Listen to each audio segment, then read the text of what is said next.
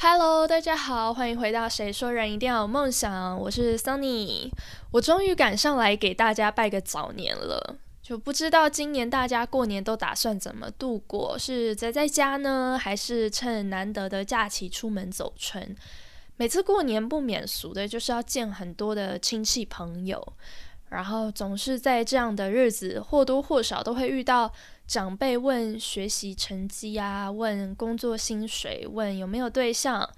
然后有对象就问你什么时候要结婚，什么时候生小孩。今天教大家一个小技巧，就是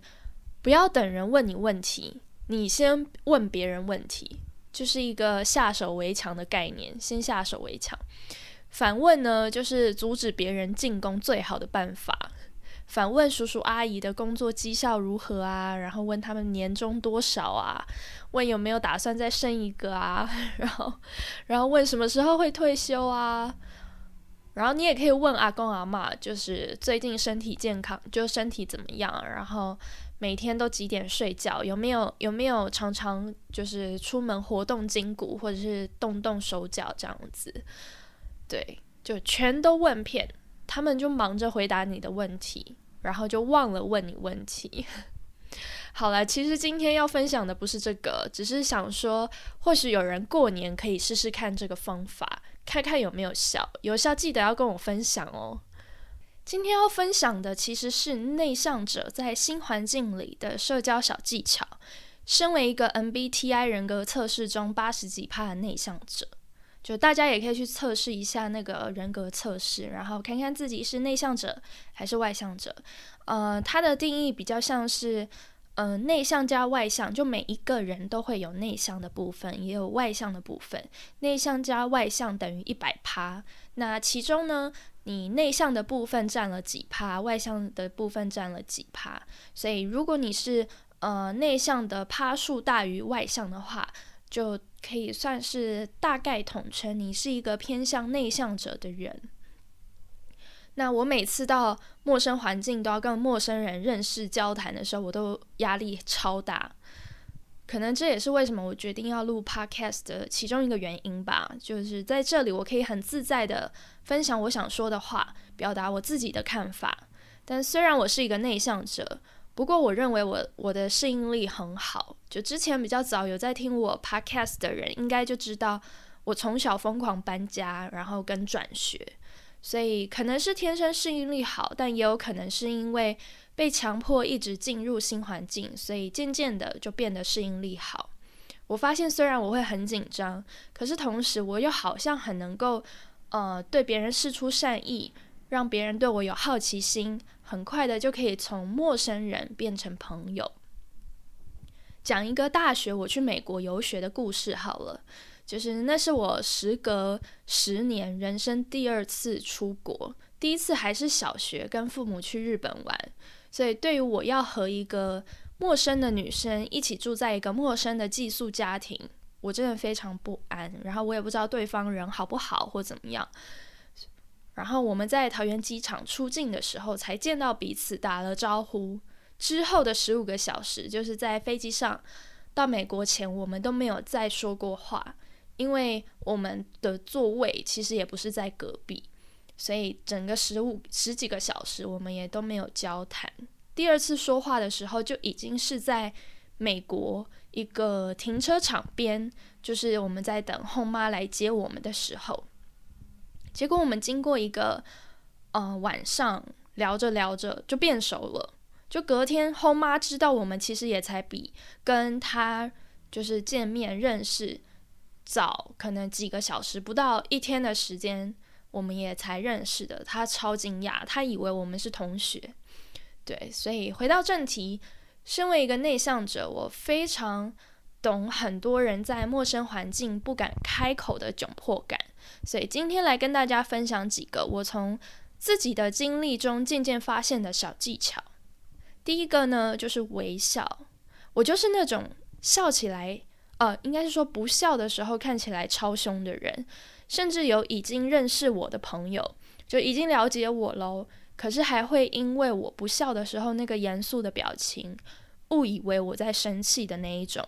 所以，呃，如果当你在一个场合里想要看起来亲和力、亲和高、亲和力高一点，然后想要让人家觉得你啊你比较好相处，就不要忘记逢人就微笑，淡淡的就可以了。就是跟陌生人对到眼的时候，就用微笑去回应对方。我想大家应该都会想要接近看起来比较好相处的人，所以内向者往往不会自己开口说第一句话。就比较不好意思，那你就可以用微笑让人家觉得说，哦，你好亲近，我好像可以跟你讲话，然后让别人来对你先开口。第二个呢，就是麻烦别人，对你没有听错，就是麻烦别人。人跟人的关系快速拉近距离，其实往往都是从这里开始的。这里的麻烦是小小的事情，请他人帮助，或者是问一些问题，就是那种很。对方不会感到有压力的帮忙，然后是可能对方嗯举手之劳的那种小帮忙。这个方法其实也很适合总是不知道如何开口跟人先说话的内向者，因为你你不敢开口，又等不到。别人对自己先开口的话，总是要有一个人打破，那你就会很很压力，想说啊，我要怎么跟人家讲话，我要怎么跟人家聊天，所以你就可以用这种方法，他就不会这么的尴尬，因为你是请别人帮助嘛。然后在这边，我再举个例子，我国中最好的朋友，就是在开学第一天的时候，我在填一些资料表格资料，然后写错字了。要立刻白，但我那一天没有带，所以我就鼓起勇气转过头问他说：“呃，你有没有立刻白？”这样子，那对方其实他也没有帮到我忙哦，他那一天也没有带，但是他就说：“你可以问一下他。”他就指了旁边，他坐他旁边的另一个同学这样子。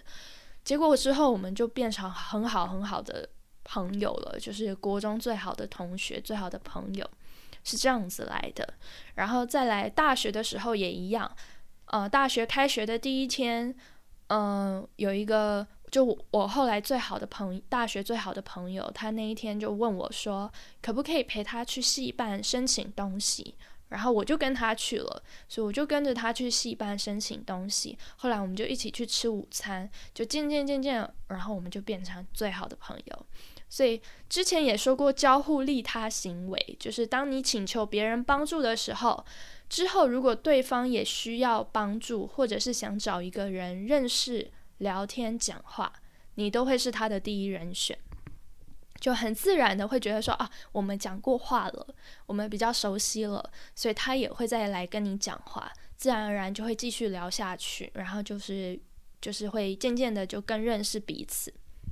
好，然后第三个呢，就是聊天过程中分享一些会让人惊讶的小经历。在这里不是要你去分享什么很惊人的壮举，毕竟不是每个人生活都这么丰富厉害，而是仔细的去思考你的人生中有没有什么经历是啊不不会是人人有的。例如，每一次新认识一群人的时候，其中一个话题就一定是说啊，你是哪里人啊，或是你你家在哪里呀，你住哪里？这个时候，其实我都会说，我也不清楚我到底是哪里人，因为我搬了快十次家。然后常常常我讲完这句话，就会引起一群人很惊讶的反应，然后就很好奇为什么。好奇，那我现在住哪，或者是我以前要住过哪里？就是他会延续新的话题，然后也会因为我的回答让大家对我身上就贴有一个标签，就是哦，我是一个搬过很多次家、住过很多不同地方的人。但如果我没有自己把自己这样子。啊的小故事挖出来，我只是很单纯的，当别人问说我是哪里人，我就只是很单纯的依照我自己现在的居住地回答的话，就不会有这样子的效果了。所以其实每个人的人生故事都是独一无二的。尽可能的去寻找一些你特别的故事分享给别人，尤其在一个大场合里，就一次一次要认识很多人的情况下，其实重点不是去呃，在你去了解别人，毕竟要很内向的人一直发问，或者是呃开启一个新话题，其实也也很有压力，然后也也很困难。但是呃，别人也是跟你一样，一整天都接触了很多的陌生朋友、新的朋友，大家记忆力都有限的情况下，最好的方法就是让别人记得你。那你特别的经历、特别的小故事，都会让人家印象深刻，在活动结束后还记得你，因为他们就会在你身上有一个标签，然后这个标签是你你很特别的地方。大家对你好奇的地方，自然而然就会有一个标签在你身上。然后活动结束之后，就还是会比较轻易的去记得说，哦，你就是那一个住很多地方的人，或你就是那一个嗯有很多故事的人。对，那这个方法其实我自己觉得，不管你是不是内向者，其实都很好用。好啦，以上就是今天分享的三个内向者的社交小技巧。